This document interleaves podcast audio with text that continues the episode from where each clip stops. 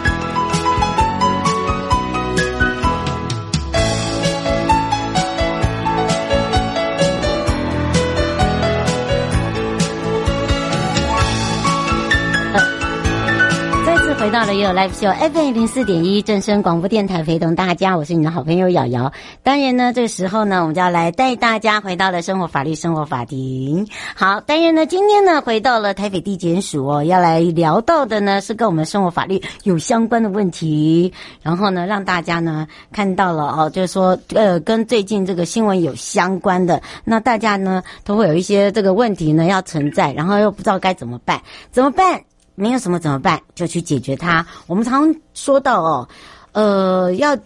要说一个谎哦。然后呢，这个谎过了以后，你就要再去圆一个谎。然后那个谎呢，就很像那个滚水球、滚火球，滚滚滚滚滚，这样多尔滚滚到自己的身上的时候，就自己着火了。所以我们常常在讲到说，当有事情的时候，当你发生事情，尤其是我们做一些呃政治人物，或者是做一些 leader，甚至呢做一些领导人，甚至你做人家的爸爸妈妈，好，就千万要记得，这个谎是。善意的谎，还是呃，它只是一个让你可以在圆谎的哦、你要看清楚，好，不只是看清楚，它可能也会影响到呃你的未来哦、就是说你可能因为这个谎而要再制造下一个谎，你知道那就会变得很可怕的一件事情。好，那除了这个以外呢，还有一个话题就是药药品哦，就是很多人都不知道该怎么办。那、很多人呃最近呢呃这个也很喜欢呢呃在网络上购物，已经养成了一个习惯，包含我也是一样了。那么呃买个药变成是运输毒品罪，你相信吗？我相信。因为呢，有时候对方寄给你的，他可能是毒品，你自己都不知道。好，所以很多人在浏览国外的这个网站的时候呢，就是哦，有一些药品会说，告诉你啦，这个可以去瘦大腿啦，这个可以瘦手臂啦，好，七天呢，保证你那个那个那个什么，呃，小腹平坦呐，哈哈哈哈，这个还有帮助你睡眠啦，啊，而且都告诉你这都是保健食品，结果来台的时候，里面就含有什么安非他命。好啊，让你不睡觉啊，当然就会瘦了啊。还有一些四级的成分，好叫西部呃西部曲名，好，它是一种药品的名称，好，而且你知道它很厉害，它可以半年减二十公斤。啊，所以呢，因为它里面是四级毒品，叫做西部曲明，呃，它是一种叫做抑制食欲的药品。然后还有一种的呢，就是呃，聪明丸。你你觉得很难想象，好，那个聪明丸呢，就是讲简单讲，就是一个提神丸。很多人很无知，然后呢，就就从国外买回来，然后还还。卖给他的同事，哇，那个罪就更大了。好，所以呢，真的不能开玩笑。好，所以呢，请大家一定要特别的小心。好，小心再小心啦。其实买这些食品的时候，你要自己要很清楚，你到底 O 不 OK？好，这个不 OK 的状况之下，真的不要自己亲自自己去，呃，也害自己去食用它，然后也害了别人。好，也害了自己的前途。好，现在看到了生活法律停看听了，大家常看到了哦，这个刑事呃侦查剧哦，里面会有一些法医呀、啊，哦，在做这个解剖尸体的啦。那实际上有一些比较困难、难以解剖的呃死因呢，或者是受伤的原因，可以搭配一些电脑断层。好，现在的科学比较发达。那法务部部长呢，蔡清祥为了落实司法改革国是会议的一个决议，跟达成科技化办案，就是我们的法务部政策目标，就由法务部的法医研究所，还有台大的呃这个呃共同来去做一个协议哦。我们就请台湾大学办理法医电脑断层扫描，好来去协助香艳来做解剖的一个计划，那也在执行中。那这个是一个法务部跟台大合作的呃叫做。嗯，这解剖计划，那这个解剖计划的第一步呢，就是要电脑断层来去协助法医呃如何去查明这个死因。那因为很多的家属都不希望自己的家人大体哦被解剖，那为了呢呃鉴定这个死因一定要做，那就变得你要花很多的心神，还有你要花很多的精神跟家属沟通。就算有沟通了，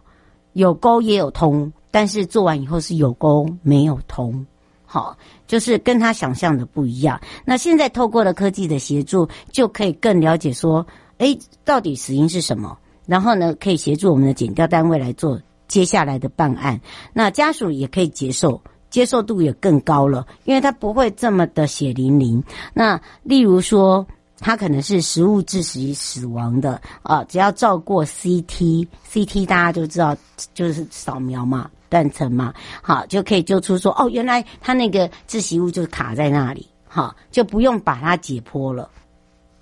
但是有一点，你们不要认为说解剖我们就解剖没有把它缝回去，还是会缝回去的哈。那只是说呃。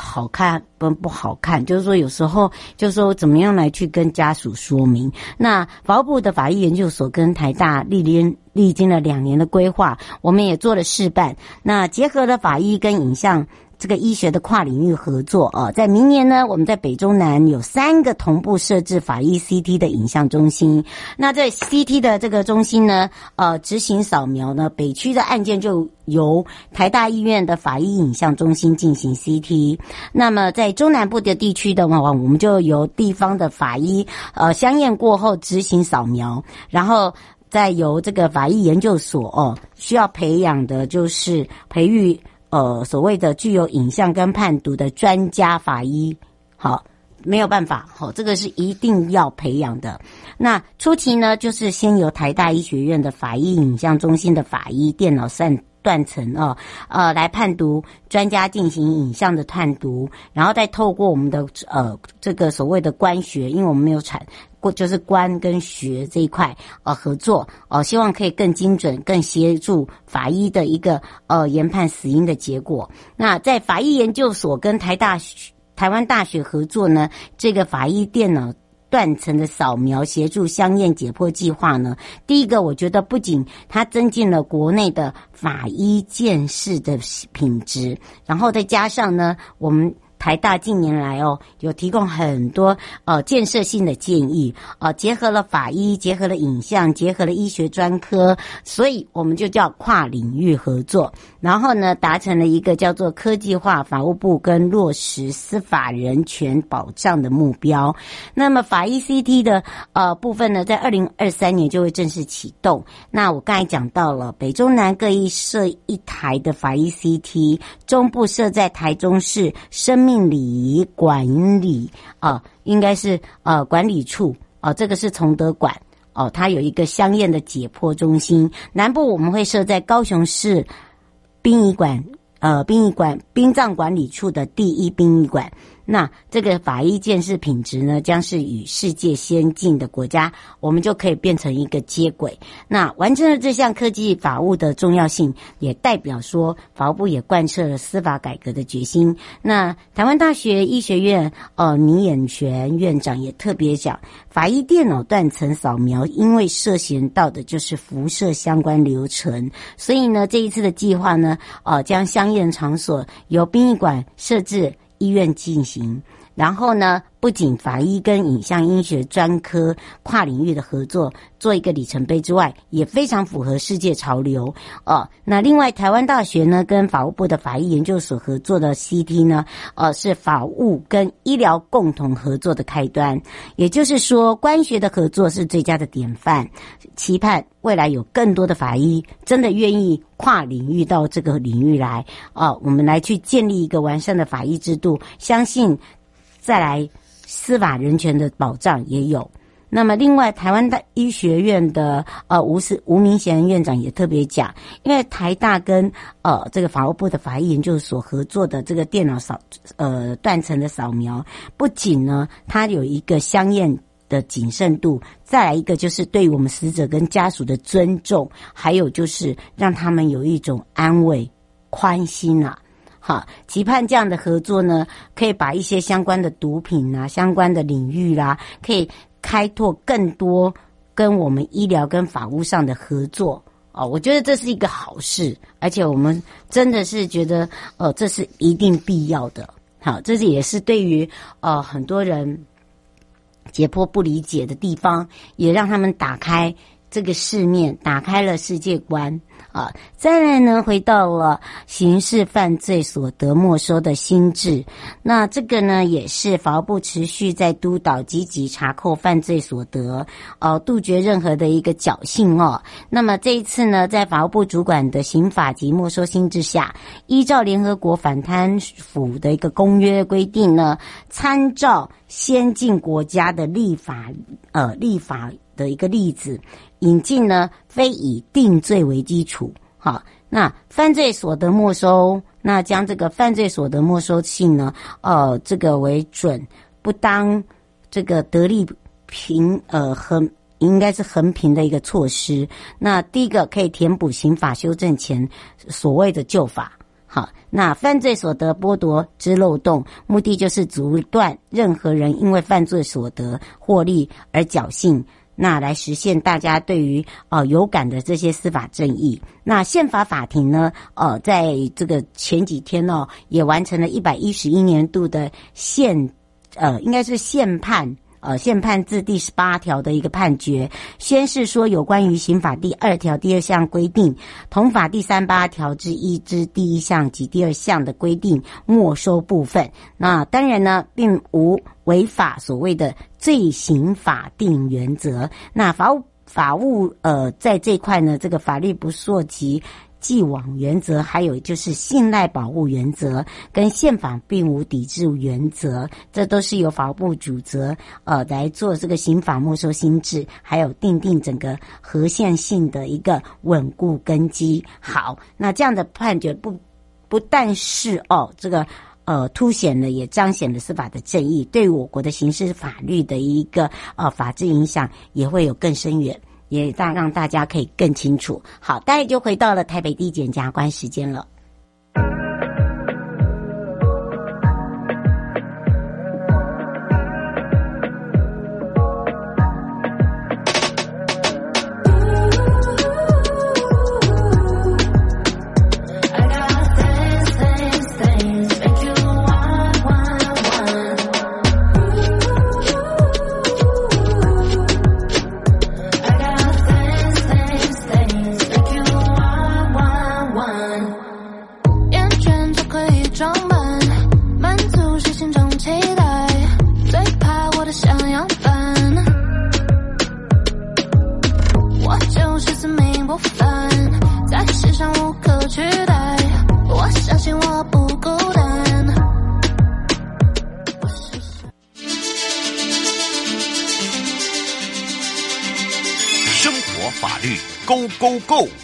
你我生活的好伙伴，我是你的好朋友哦。我是你的好朋友瑶瑶，再一度回到了一有 Live Show FM 零四点一正声广播电台，陪同大家也要来开放零二三七二九二零哦，让全省各地的好朋友、内地的朋友、收音机旁的朋友呢，还有网络上的朋友一起来了解。我们也有预告了，这个买个药竟然成为运输毒品罪，然后还有人说怎么可能？怎么不可能？我们刚才不是讲吗？现在也连我们都很喜欢浏览国外的网站哦，还有一些这个喜爱买东西也都利用网站哦。包含呢我们团购也是网站，不管团购任何的东西，哎，你有听过吧？那个减肥呀、擦了这个哦，减了七公分呐、擦了十天哦，你的小腹平稳啦，好、哦，你都知不知道这个里面含药里面的药量药剂到底是什么东西？还有呢，哎呦啊，只要你花一个月哦，可以让你瘦二十二十公斤，是不是？哎呀，当然要试啊！开为什么玩笑？就自己试呢，人也买回来也给同事试，结果呢，惨了。好的，当然呢，这个时候我们要赶快来让台北地检许佩玲检察官赶快来跟大家打个招呼，哈喽。嗯，哈喽，主持人还有线上的观众朋友，大家好。是我们刚才来讲的时候，然后大家想说怎么有那么严重？我说当然严重喽。这个可能大家没有那么的呃想说，哪有可能？现在有很多小帮手就会去帮忙买一些品牌呀、啊，对不对？哦，瘦手背啦，瘦大腿啦，瘦腰啊，好。然后呢，再来一个就是，哎呦，睡眠不好啦，可以来补充睡眠的啦，还可以哦，这个一个月瘦个十个二十公斤是没有问题，只要吃一盒就够了。结果大家团购回来。来，哎，组团购的人，然后又买了一堆回来，就大家都哎吃上刑事罪了，惨了！到底怎么回事？我们赶快来请教检察官了。是因为现在实务上，可能大家都觉得毒品，如果你不是专门在做这些这样的生意的人，你可能会觉得说啊，好像离自己非常遥远。可是其实，其实呃，食物上常常看到的是说，我们去网络上去买药，尤其是像减肥药，因为可能各国都有他们独特的减肥药，那大家可能在。网络上就是以讹传讹啊，或者听亲朋好友好友的推荐，就会想说哦，去印尼、去泰国买一个所谓他们很有很有用的减肥药。那这个部分就是会从网站购买嘛。那网站购买之后，可能这个包裹就会运输到台湾来。那台湾其实海关会去做审核，就是海关会去做一个基本的查验。那他们如果认为说，呃，这个毒品里面具有一个毒品成分的话，他们其实就会扣押。那扣押之后，他们就会去追查说到底。谁是这个货品的主人？那常常会因为这样子，你可能在收到货品的同时，可能警察就会告诉你说，你可能涉犯了运输毒品的罪。那其实最常见的，当然第一级、第二级就是像海洛因啊、大麻那种，除非你是很刻意的说要去输入这样子的一个毒品，那通常一般人比较少见到。但是其实像减肥药或者是安眠药，其实很常里面会有一些第四级毒毒品的成分，像是减肥药通常。很多啦，都会有一个叫做西部曲名的成分。那安眠药就是我们最常听到那个史蒂诺斯，其实它里面有一个第四级级毒品，就是左配眠的成分。嗯、那这个成分其实就是呃，它有它药物上的使用的特质啊。嗯、那但是我们一般人可能会觉得说，我们反正我去看医生，然后医生开我就吃，可是就没有想到说里面其实这个在我们国内的法规上会定义成是毒品。那你如果从国外买的话，那这样就会成为运输毒品。嗯，对，而且有些人会搞不清楚哎。呃，吴小姐问说，请问一下，现在有很多的知名厂牌啊，呃，都有打着这个呃保健食品，那这样买回来，那如果里面这些有这些成分的话，那那那他又是卖者，不就糟糕了？对，因为主要就是说哈，就是在保健食品或是药物的部分，有时候就是自己都搞不清楚的时候，就去网络上乱买，那这个其实是很危险的。因为假设说它只是一般的保健食品，其实我们呃食药署这边也会公告说，你可能最多只能进几盒啊等等，那个公告就是会会会有时间不同改变啊。那如果你是药的话，就像我们很常去日本买一些药品。或是高剂量的维他命，这个部分可能又有另外的药物的法规，就是你可能只能。一次只能输入两瓶，那如果你超过的话，你其实是要向食药署先申报的。嗯、但是我我我我今天要讨论的这个问题，其实是比较聚焦于说，如果你那个药里面是有毒品成分的话，这才是重点。对对对对，因为毒品的话，就是它会有毒品危害防治条例的刑事责任，那这个其实是很严重的。嗯，是哦，罗小姐说，我刚才在呃这个节目里面有讲到，现在四级毒品有一个抑制食欲的，叫做西部曲名。她说这个东西也是一种毒品吗？对，这个在呃我们那个行政院的公呃，就是我们其实这个公告，食药署里面就有一个公告了。其实这个公告是指是是行政院去公告的。那这个其实是每三个月我们那个法务部都会跟卫生福利部去讨论。嗯，但是原则上第这个有一些是已经固定的，例如说第一级一定是有海洛因，然后第二级一定有安非他命。那西部取名这个部分已经是很明确，就是属于我们的第四级毒品。嗯，而且呢，这个这个不能开玩笑哦，哈，这个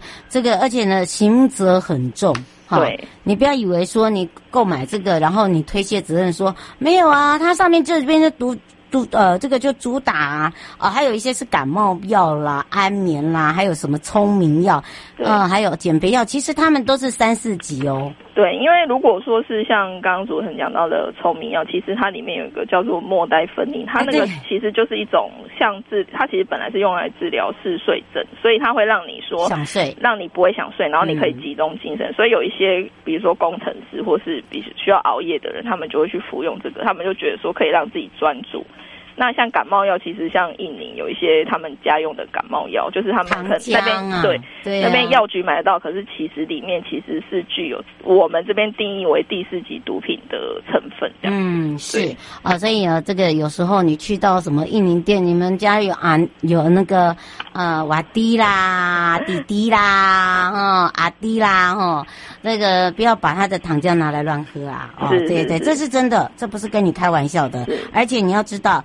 就算你不知道这个药品是毒品，但是你把它输入到你呃这个我国，然后你去拿件，你就有你就有罪了。对，因为其实大家一般来讲的话，其实像刚刚讲的西部曲名啊，或是佐沛眠这种比较学理的东西，其实大部分人都会抗辩说啊，因为我我又不是专业，我总会知道这种东西叫做第四级毒品，我根本也不知道里面会有这种成分。那但是纵然是这样，可是。如果你认为，如果你知道说这个是一个管制药品，例如说你其实在国内你也是去看过医生，然后要有医生的处方签你才能去买，或者是你其实本身具有这样的专业，那你还是把这样的物品输入国内，那纵然你不会构成毒品危害防治条例的规定，你还是有可能构成药事法，这个还是有刑事责任的，还是有，对不对？对对对，嗯、因为依照药事法规定的话。你如果输入这种管制药品，你其实是要取得一个药品许可证，然后你是有这个许可证的，你才能去输入。那通常你去